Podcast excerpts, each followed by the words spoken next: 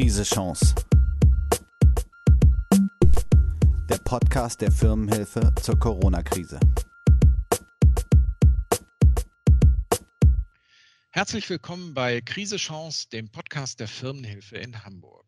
Wir sind mittlerweile bei Folge 19. Die Firmenhilfe ist die kostenfreie Hamburger Anlaufstelle für Selbstständige und Kleinunternehmen. Betrieben wird sie von der Beratungsfirma Evers Jung im Auftrag der Wirtschaftsbehörde Hamburg. Am Mikrofon sitzt heute wieder Marco Habschick und ich habe einen Gast, der der Firmenhilfe seit vielen Jahren freundschaftlich verbunden ist, wenn es um das Thema Insolvenz geht.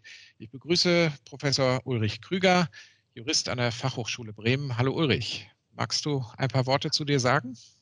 Hallo Marco. Du hast mich schon so gut eingeführt, da kann ich gar nicht mehr viel zu sagen. Ich unterrichte Wirtschaftsrecht an der Hochschule Bremen und war früher als Rechtsanwalt selbstständig und habe auch als Rechtsanwalt eine ganze Reihe von Insolvenzfällen gehabt und mache bis zum heutigen Tag auch spezielle Beratungen für Selbstständige bei der Verbraucherzentrale Hamburg äh, zu entsprechenden Seminarterminen. Ja, wir beide wollen ja heute über dieses Thema sprechen, was eigentlich den meisten immer sehr unangenehm ist, das aber leider ja auch sehr wichtig ist. Warum ist Insolvenz denn heute tatsächlich eine Option, beziehungsweise warum sprechen wir heute darüber? Ich glaube, es ist wichtiger, sich klarzumachen, dass äh, Insolvenz eine Option sein kann und wir deswegen gerade in der äh, Krise, die man auf sich zukommen sieht, schon auch immer ein Auge auf die ja, auf das möglichste Worst-Case-Szenario richten sollte. Normalerweise macht man das nicht so gerne. Man möchte lieber die nicht äh, negativ in die Zukunft gucken. Auf der anderen Seite aber ist es wichtig und kann sehr beruhigend sein, dass man weiß, dass auch im Falle einer Insolvenz nicht alles äh, verloren sein muss für das Unternehmen und auch nicht für sich selbst persönlich. Ja, ich glaube, diese Message sollten wir tatsächlich heute versuchen äh, rüberzubringen.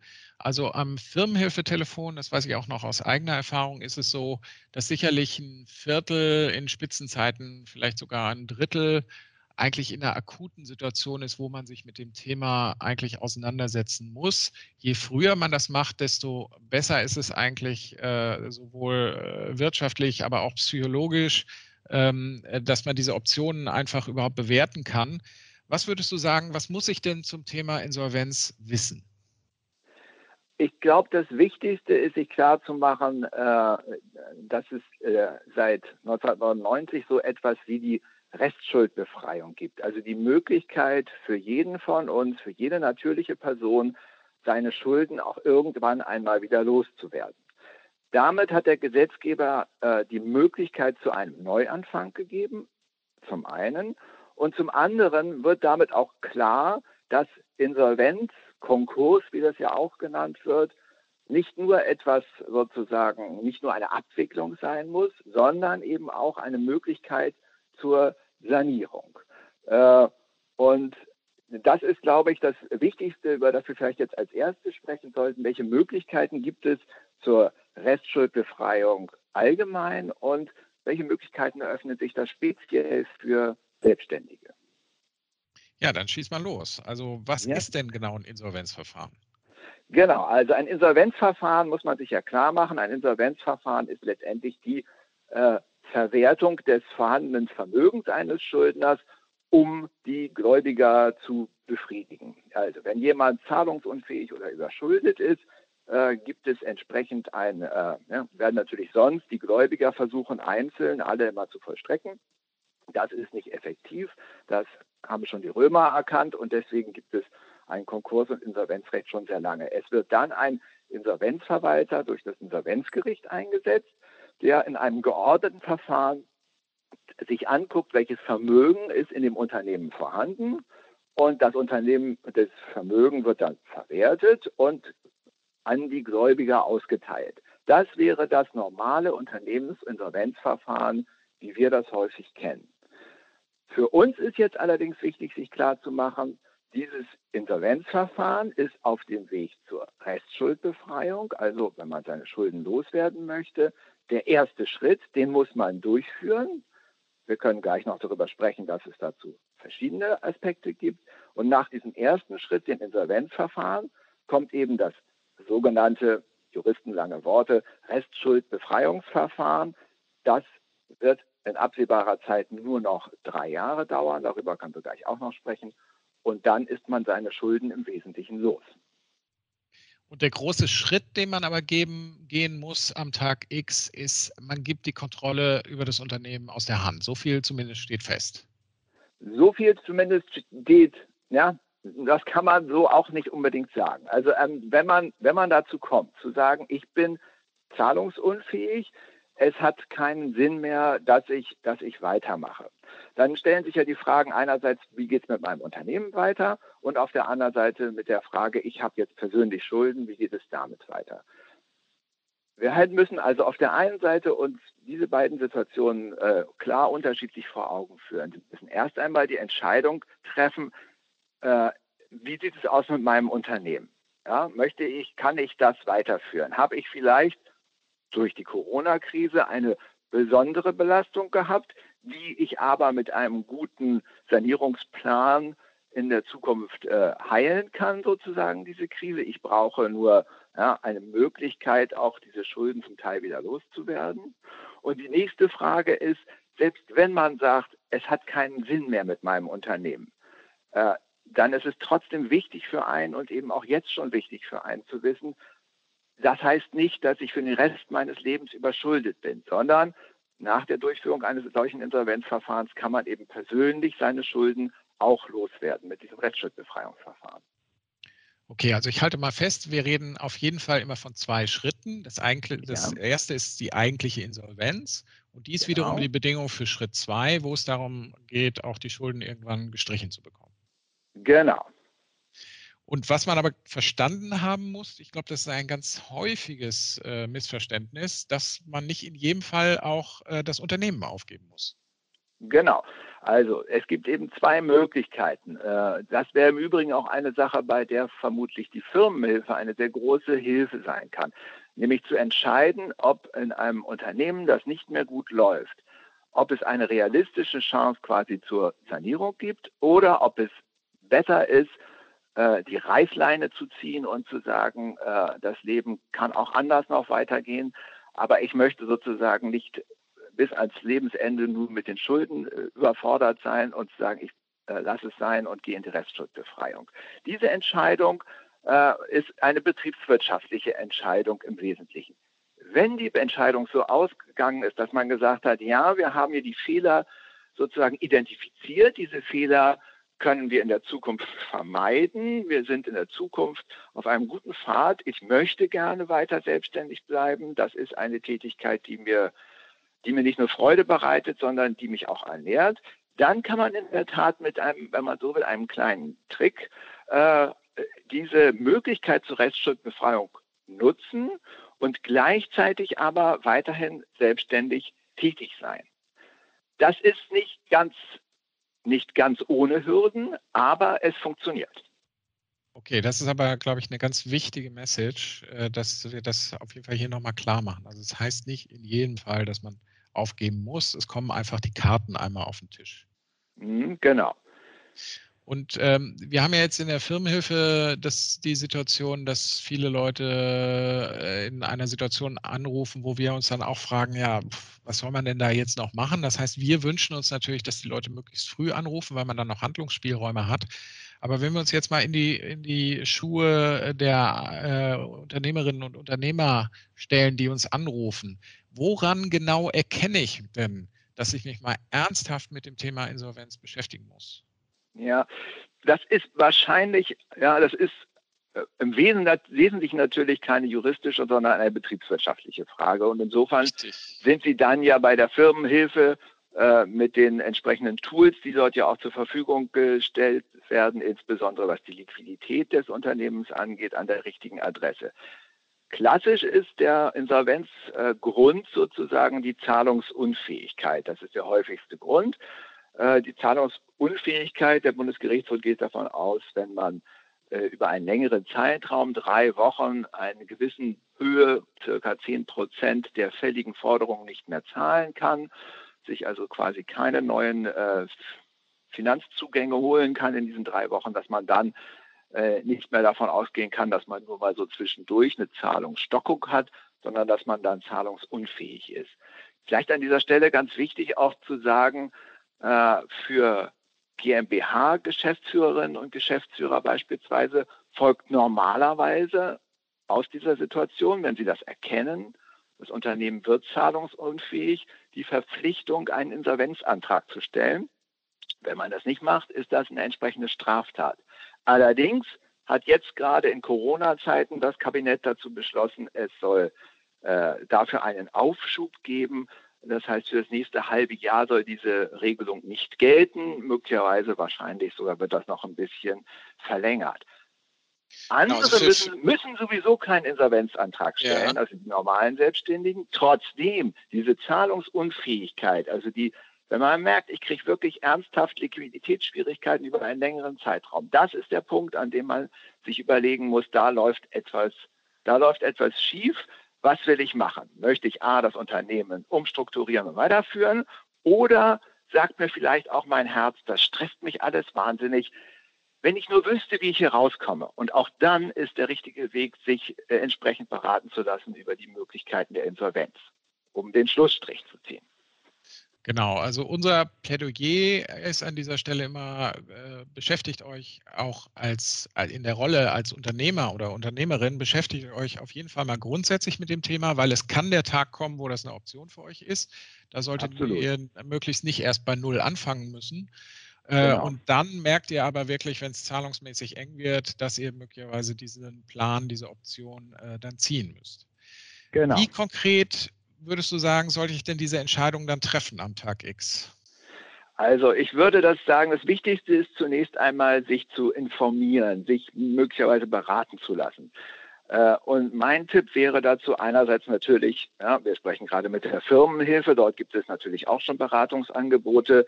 Dann, äh, ich habe es äh, eingangs erwähnt, als ich über meine Person gesprochen habe, in der Verbraucherzentrale Hamburg wird eine Informationsveranstaltung speziell für Selbstständige äh, gemacht.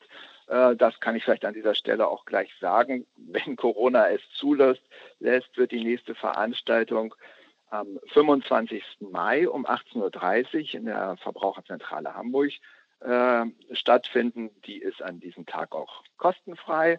Dort kann man sich allgemein informieren. Wichtig auch, äh, seit einiger Zeit ist es der Verbraucherzentrale Hamburg, wie auch anderen öffentlichen Schuldnerberatungsstellen in Hamburg erlaubt, auch Kleinunternehmer zu beraten. Also auch das ist eine Möglichkeit.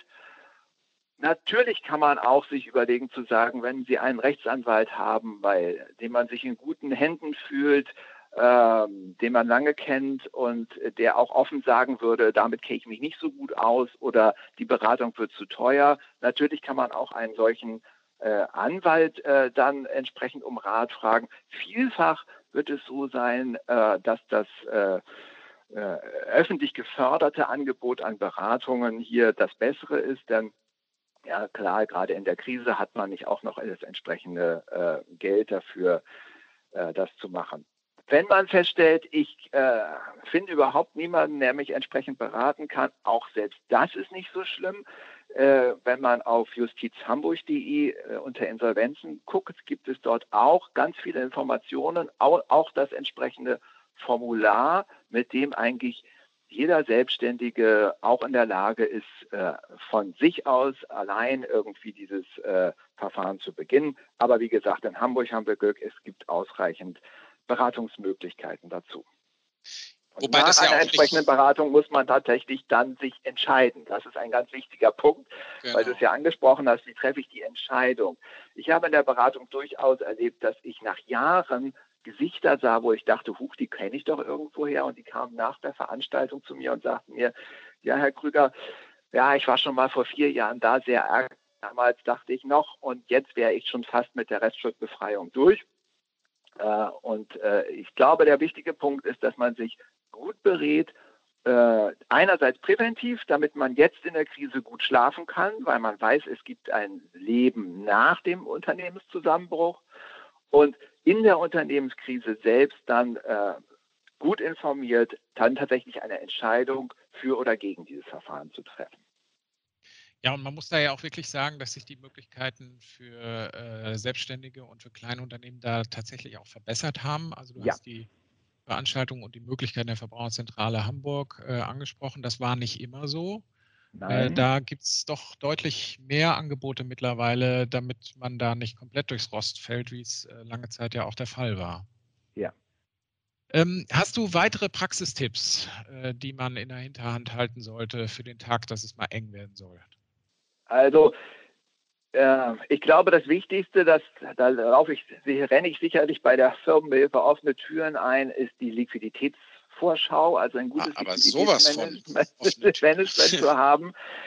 Auch wichtig ist, man würde es ohnehin dann brauchen, äh, im Falle, dass man einen Insolvenzantrag stellen müsste, eine vollständige, quasi gut gepflegte Liste mit den Gläubigern äh, und äh, dort entsprechend das zu wissen. Auch wichtiger Praxistipp vielleicht, gerade wenn man in Zahlungsschwierigkeiten gerät, muss man so ein bisschen aufpassen, wenn man neue Verbindlichkeiten eingeht. Äh, wenn sich später herausstellt, dass man gar keine Chance jemals gehabt hat, hier irgendwie das Geld zurückzuzahlen, dann kann das problematisch sein. Auch problematisch ist, kurz vor der Insolvenz zu denken, ah, jetzt ist der richtige Zeitpunkt, damit das nicht alles da verwertet wird. Ich schaffe mal hier Vermögensgegenstände beiseite. Wie man schon hört, das sind natürlich, das sind verboten, solche äh, Dinge. Und da der Haupteffekt des ganzen Verfahrens daran liegt, dass man äh, in einer Krise, nach einer Krise auch dann irgendwann wieder ruhig schlafen kann, empfehle ich wirklich auch, sich sozusagen dann äh, korrekt zu verhalten. Wenn man merkt, es geht nicht mehr, sich gut zu beraten, um dann die Entscheidung zu treffen, so oder so. Ja, da sagst du äh, wirklich eine ganze Menge äh, Praxiserfahrungen, die ich auch sofort unterschreiben würde. Also Gläubigerliste klingt irgendwie banal, aber es ist tatsächlich so, dass wenn es eng wird und die Insolvenz irgendwie im Raum steht, dass sich viele wirklich erstmal schwer tun, überhaupt anzusagen und sich einen Überblick zu verschaffen, wem sie alles Geld schulden. Also das ja. sind schon Dinge, die, die man tatsächlich rechtzeitig äh, aufbereiten muss. Denn am Absolut. Ende ist es ja auch so, in den kritischen Phasen läuft einem irgendwann auch die Zeit weg. Ja, und man wird Probleme bekommen. Äh, gute, seriöse Schuldnerberatungsstellen würden immer den Schuldner auch bei einem Selbstständigen sagen, das ist deine Aufgabe. Schaff mir das ran und mach das gut. Denn wenn du dabei Fehler machst, wird dir das im Insolvenzverfahren auch Probleme bereiten. Also solche Dinge, du hast es richtig gesagt, hören sich banal an, sind aber dann total wichtig. Ja. Also insofern kann tatsächlich eine Message unserer heutigen äh, Podcast-Folge auch äh, schon mal sein, dass man sagt, auch das Thema Insolvenz gehört zum Unternehmertum. Da muss man so ein gewisses Grundverständnis ja. für haben, weil man diese Karte ja. möglicherweise irgendwann spielen muss. Und ganz ja. wichtig ist dementsprechend auch so ein, so ein Grundset an Strukturiertheit und an Vorbereitung, weil es irgendwann tatsächlich wichtig werden kann. Ja.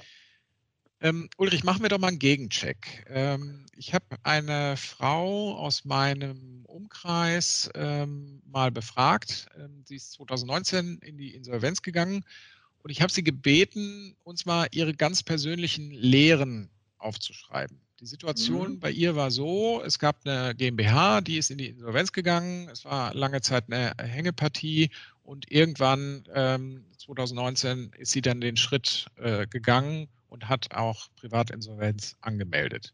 Mhm. Was von den folgenden Lehren würdest du unterschreiben und was nicht?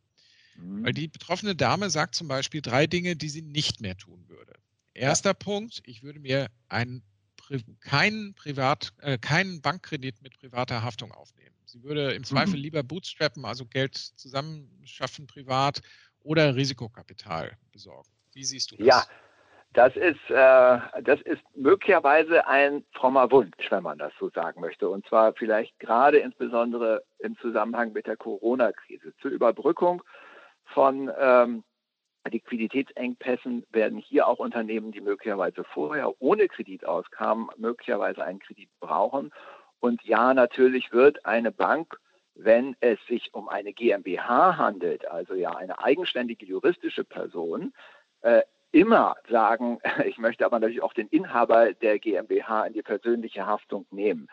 Insofern, das wird man auch aus Bankensicht äh, verstehen können, äh, das ist äh, eine persönliche Haftung im Namen, als Bürgschaft oder Sicherungsgesamtschutz wird dort in aller Regel entsprechend äh, in Betracht kommen. Klar, wenn es, wenn man Möglichkeiten hat, auf Bankkredite zu verzichten, äh, abgesehen von denen, die man nun wirklich braucht, äh, oder auch eben halt, die man zur Liquiditätsbesicherung äh, braucht, ähm, klar, dann kann man das machen. Oder wenn man Fremdrisikokapitalgeber hat, äh, kann man das auch machen. Man darf dabei nicht vergessen, gerade wenn die aus der Familie sind, auch das hat äh, hohes Stresspotenzial. Allerdings, dann hat man am Ende auch noch die Familie belastet. Genau. Da ist die Frage, ist der Bankkredit tatsächlich nicht dann doch die bessere Variante? Ja. Ja, also wer auf Bankkredit verzichten kann, ist da sicherlich gut bedient, aber es ist natürlich immer die Frage, ist das wirklich realistisch? Ja. Kommen wir mal zur Lehre Nummer zwei. Also diese Dame würde sagen, was ich nicht mehr tun würde, ist in der Krise zu lange hadern. Ich würde schneller reagieren, ich würde Risikokapital suchen und das Gespräch mit der Bank früher angehen, als ich es getan habe. Ja, also das finde ich, äh, was den letzten Punkt angeht, sehr richtig. Das ist ein ganz äh, Wunderpunkt häufig, äh, die Kommunikation mit der Bank in der Krise.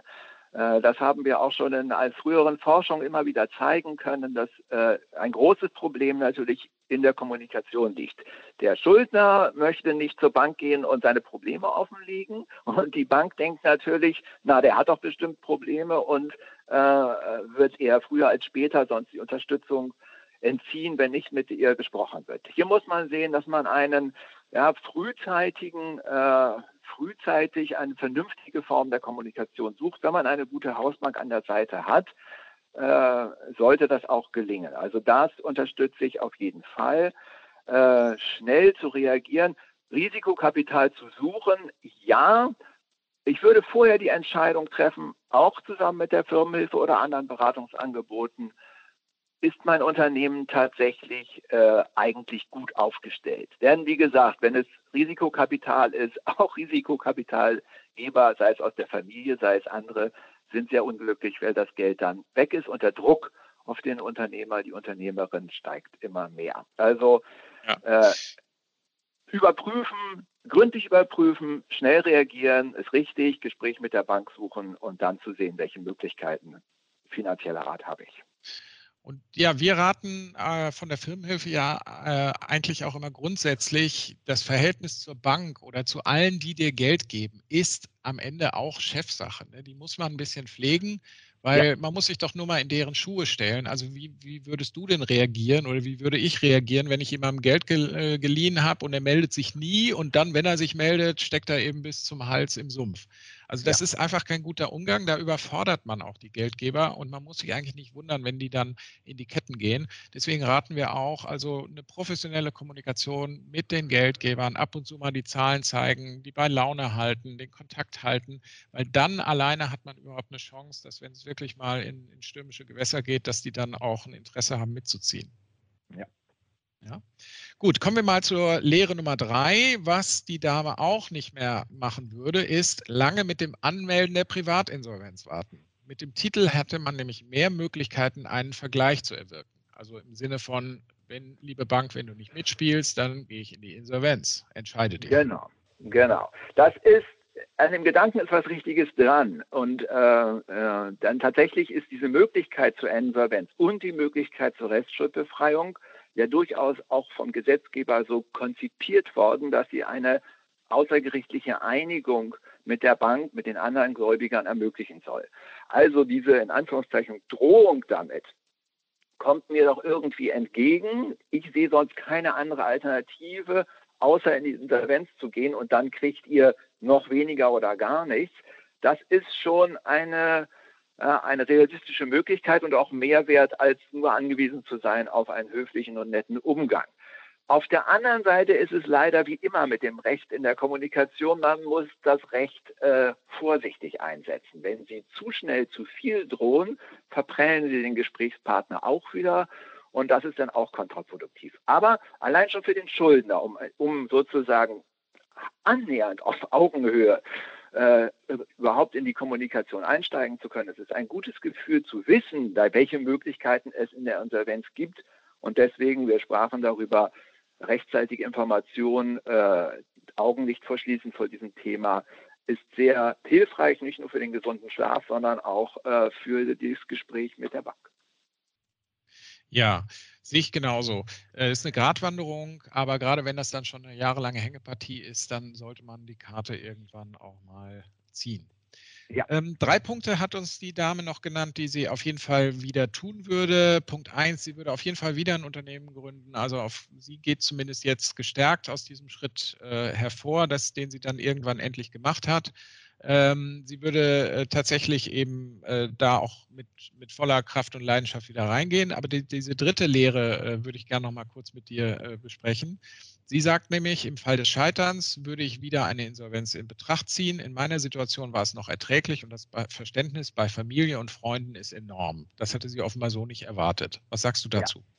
Also dazu sage ich auf der einen Seite, ja, es ist gut, der, dass das inzwischen auch in unserer Gesellschaft anfängt anzukommen, dass Konkurs der kein Makel mehr ist, dass ein ja, diese Stigmatisierung wird weniger. Stigmatisierung ne? ja. sozusagen nicht mehr sozusagen so im Vordergrund steht, sondern erkannt wird, unternehmerische Tätigkeit hat eben auch Risiken und diese Risiken können sich für schuldnerisches Unternehmen, aber auch für die Geldgeber natürlich verwirklichen. Auf der anderen Seite muss man sich klar machen, eine Insolvenz nach der anderen zu rein mit Restschuldbefreiung. Erstmal sieht der Gesetzgeber dafür gewisse äh, Fristen vor. Das geht schon mal sowieso nicht. Äh, es erschwert natürlich auch nach wie vor den Zugang zu neuem Kredit, wenn man ein solches Insolvenzverfahren hinter sich hatte. Das ist klar. Etwas ärgerlich ist, dass die Schufa die ja sozusagen nicht nur über neue Kredite, sondern häufig auch über Wohnungen und so weiter äh, eine Wohnungssuche eine wichtige Rolle bekommt, dass die nach wie vor sich auf den Standpunkt stellt, dass sie auch die erfolgreiche Erteilung der Restschuldbefreiung äh, noch drei Jahre lang entsprechend ähm, zur Verfügung stellt den Gläubigern, die eine Anfrage macht. Da bin ich und auch andere Juristen der Meinung, das ist dann zu lang. Das ist auch dann ein Verstoß gegen den Datenschutz, wenn man so will. Das Recht auf Vergessen, das Bundesverfassungsgericht hat es gerade noch mal unterstützt. Das wird dann unverhältnismäßig, wenn wie in Zukunft ja das ganze Verfahren bald nur noch drei bis vier Jahre dauert, äh, dann danach noch nach erfolgreichem Durchführen des Verfahrens nach drei Monate sozusagen, drei Jahre lang noch mit diesem Stigma sozusagen leben muss und keinen guten Zugang zu Finanzdienstleistungen oder auch Mietwohnungen etc. bekommt. Dagegen sollte man sich entsprechend dann wehren. Ja, und ich glaube, das ist auch ein äh, ganz gutes äh, Schlusswort, beziehungsweise es zeigt nochmal, äh, es ist einiges passiert in den letzten 10, 15, 20 Jahren jetzt fast äh, beim Thema Insolvenz äh, für Selbstständige. Es ist eine Option, liebe Zuhörerinnen und Zuhörer, die ihr äh, kennen solltet die ihr abwägen solltet am Tag X, kann sie euch eben helfen. Es ist nicht mehr so stigmatbehaftet, wie, wie es äh, lange Zeit war, aber wir sind da auch noch lange nicht am, am Ende. Also wenn wir Unternehmertum in Deutschland äh, fördern wollen, dann gehört ähm, der Misserfolg äh, da eben dazu. Es muss ja nicht so weit gehen, dass man so eine Kultur des Serial Entrepreneurs äh, äh, fördert, wie, wie sie im Startup-Bereich jetzt äh, schick geworden ist. Also ich habe schon vier Unternehmen gegen die Wand gefahren, aber das fünfte wird jetzt auf jeden Fall cool. Das ist sicherlich auch eine sehr extreme Ausprägung. Aber ich hoffe, dass wir euch ein bisschen Einblick geben konnten in dieses äh, ganze Thema Insolvenz und Restschuldbefreiung. Insofern bedanke ich mich bei meinem heutigen Gesprächspartner, äh, Professor Ulrich Krüger, an euch da draußen. Äh, noch der Hinweis, wir haben eine ganze Menge äh, Informationen und, und, Links hier genannt. Wir packen die auf jeden Fall wieder in die Show Notes zu dieser Podcast-Folge. Macht euch da schlau. Benutzt insbesondere auch natürlich die Seiten der Firmenhilfe. Ulrich Krüger war an den Inhalten äh, auch immer beteiligt. Da werdet ihr ganz viel von seinen Aussagen wiederfinden. Insofern ganz herzlichen Dank, Ulrich. Ganz herzlichen Dank euch. Wir hören uns wieder, wenn ihr mögt. Bis die Tage. Ja, Dankeschön. Krise Chance. Der Podcast der Firmenhilfe zur Corona-Krise.